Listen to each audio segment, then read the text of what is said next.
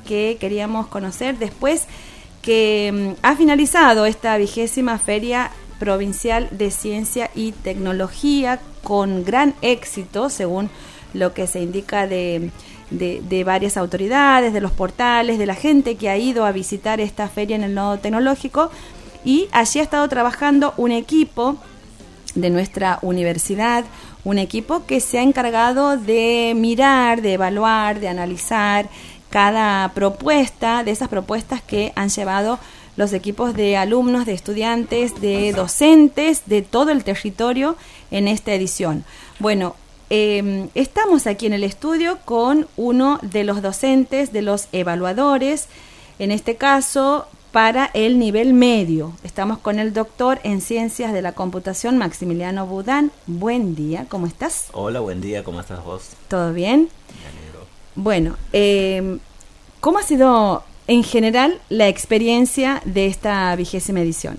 Eh, ha sido una experiencia eh, muy grata, realmente estoy muy admirado por el nivel de de los niños que tenemos en nuestra provincia, de todos los rincones de nuestra provincia, eh, han tenido eh, el ingenio y la creatividad para presentar unos proyectos que realmente, desde mi punto de vista, eh, hemos tenido que seleccionar algunos ganadores porque así era el, el concurso. pero para mí, desde mi punto de vista, todos son ganadores porque realmente eran impresionante el nivel de creatividad y el ingenio que han tenido para presentar esos proyectos. ¿Qué, ¿Qué, es lo que hacían, digamos, uno en el, durante, en el stand? Eh, ¿Lo explicaban? Eh, no solo mostraban cómo, es el tema porque no no he asistido por eso te digo te pregunto cómo claro no solo eh, explicaban y, y, mostraban sino que han tenido la suficiente el nivel suficiente para poder expresar todo el modelo metodológico que han realizado para poder llevar adelante sus determinados proyectos y cumplir sus objetivos. En algunos casos eh, han tenido la didáctica para poder explicarte con eh, algunos ejemplos cómo se aplicaba lo que ellos querían eh, solucionar, la problemática que querían solucionar y la teoría que utilizaban para solucionar esa problemática.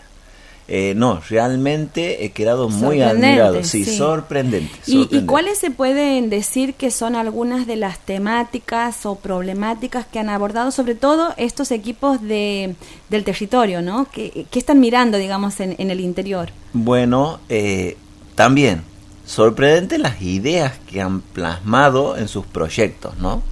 Eh, las temáticas principales que creo que nos compete a todos es el tema de la eh, naturaleza, de cómo cuidamos la naturaleza, de cómo tenemos que eh, plantearnos nuestros día a día, eh, porque se enfocaban sobre todo en la no contaminación, ¿sí?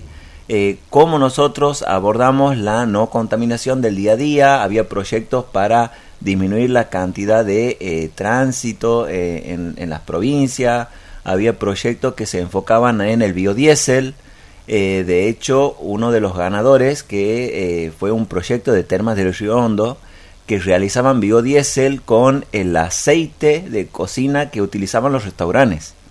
Como ellos saben que el aceite de cocina de los restaurantes es altamente contaminante, querían hacer algún tipo de proyecto para poder reutilizarlo y que no se produzca tanta contaminación ambiental. Y teniendo en cuenta que viven en un, en un medio, digamos, las termas, que tiene tantos restaurantes, tanta gastronomía, ¿no? exactamente, pero miren el ingenio, o sea, miren la, la, visión que han tenido esos niños de poder analizar en el día a día qué es lo que pasa en su entorno y establecer una eh, solución a ello. O sea, realmente admirado. ¿Este se puede decir que son uno de los trabajos que más te ha sorprendido? Sí, Sí, sí, sí. Y después hay otra, otra historia que la verdad que eh, no solo que me ha sorprendido, sino que eh, es altamente conmovedora. Em, hay en Churqui hay eh, una escuela donde es, es, es un pueblito de, de, de, una cantidad de habitantes bastante chica, pero de, ese, de esos habitantes hay una sola persona que es celíaca. Una sola y para poder comprar cosas aptas para celíacos tienen que viajar o a las termas del Río Hondo o a Santiago del Estero. Se dificulta un montón. Exactamente. Entonces los niños, y vuelvo a recalcar porque es algo eh, a tener, eh, digamos que los adultos deberíamos de empezar a copiar a los niños, aunque no lo crean, eh, analizando el entorno, han propuesto crear productos para celíacos en bases de arroz. ¿Sí? sus compañeros han visto la dificultad que tenía para alimentarse uno de sus compañeritos, entonces han creado todo un emprendimiento para poder llevar adelante eh, productos aptos para celíacos. Así que, eh, no, la verdad que eh, todas las temáticas que, que hemos visto en esa feria, yo creo que ha sido muy enriquecedor, no solo para la provincia, sino me atrevería a decir a nivel mundial. ¿Sí? Porque deberíamos de empezar a ver qué es lo que piensan nuestros niños del entorno en el que viven, que en definitiva es el entorno en el que ellos quieren vivir. Mm. Bueno, contanos cómo ha sido el trabajo de, los evaluadores, en este caso en nuestra universidad, qué cosas han tenido en cuenta, cuáles son los criterios con los que se han manejado para después premiar ¿no? a, los, a los trabajos. Sí, como te digo, ha sido una tarea muy difícil, eh, pero bueno, había que, determinar un ganador. Entonces, eh, una de las cosas, uno de los parámetros que hemos tenido en cuenta son que los proyectos estén en línea con eh, las líneas de investigación que tiene tanto la universidad como la provincia. Eh, que tiene que ver todo con la economía del conocimiento, con el medio ambiente, con la reutilización de eh, energías. ha habido muchos proyectos abocados a esas líneas. Después, otra de las cosas que también teníamos que evaluar es la metodología que utilizaban para llevar adelante sus proyectos y estaba adecuadamente planteado los objetivos, las hipótesis, eh, cómo se llevaba eh, adelante el experimento. Eh, la verdad que se lo ha evaluado como si fuera que estuviéramos evaluando a personas académicas de la universidad. Y han quedado bastante bien parados todos los proyectos. ¿sí? O sea, como te digo, la, el, lenguaje que han utilizado nuestros alumnos de primaria, secundaria y nivel terciario ha sido fabuloso. ¿Cuáles crees, Maximiliano, que son las causas de esto, de, este, de esta mm, apertura a, mm, a, abordar de esta manera los trabajos en ciencia, en tecnología, en investigación? ¿Qué, ¿Qué, está pasando? ¿Es una cuestión de los docentes? ¿Es una cuestión de políticas educativas? Yo creo que es un combo de muchas cosas, ¿sí? Eh, en primer lugar, me parece que eh, los niños con el avance de las tecnologías han tenido un, eh, una entrada de datos bastante importante y no solo eso, sino que los niños han aprendido a filtrar qué datos son importantes y qué datos no. ¿Sí? Que no es poca cosa. En, en un mundo donde tenemos tanta cantidad de datos disponibles, que ellos solo sean capaces de filtrar los datos importantes es eh, algo bastante que yo creo que los chicos ahora vienen con otro chip, con un chip completamente distinto a los que venía mi generación. Eh, por otro lado, las políticas del gobierno, ¿sí? Eh, todas las políticas del gobierno están muy orientados a el desarrollo de la ciencia y el conocimiento para la provincia, que no es lo mismo que el desarrollo de ciencia y conocimiento para las generalidades, no. Para la provincia y cómo abordar, o sea, cómo poner eh, a jugar nuestros conocimientos en las problemáticas de la provincia es algo que eh, está eh, abocado mucho el gobierno y no solo el gobierno sino los mismos docentes. Los docentes también se están involucrando en todos sus niveles a que los niños no solo aprendan los conocimientos que deben aprender, sino que aprendan a aplicarlos en su entorno. Entonces yo creo que es un conjunto de eh, vamos a decirlo, piezas que han jugado durante todos estos últimos años y evidentemente está teniendo su fruto. Eh, se puede decir entonces que, este espacio de la feria eh, ha sido importante, ha sido relevante, ha sido de crecimiento, de aprendizaje, ¿no? Este 2023. Yo creo que es una feria que se debe realizar a rajatabla todos los años.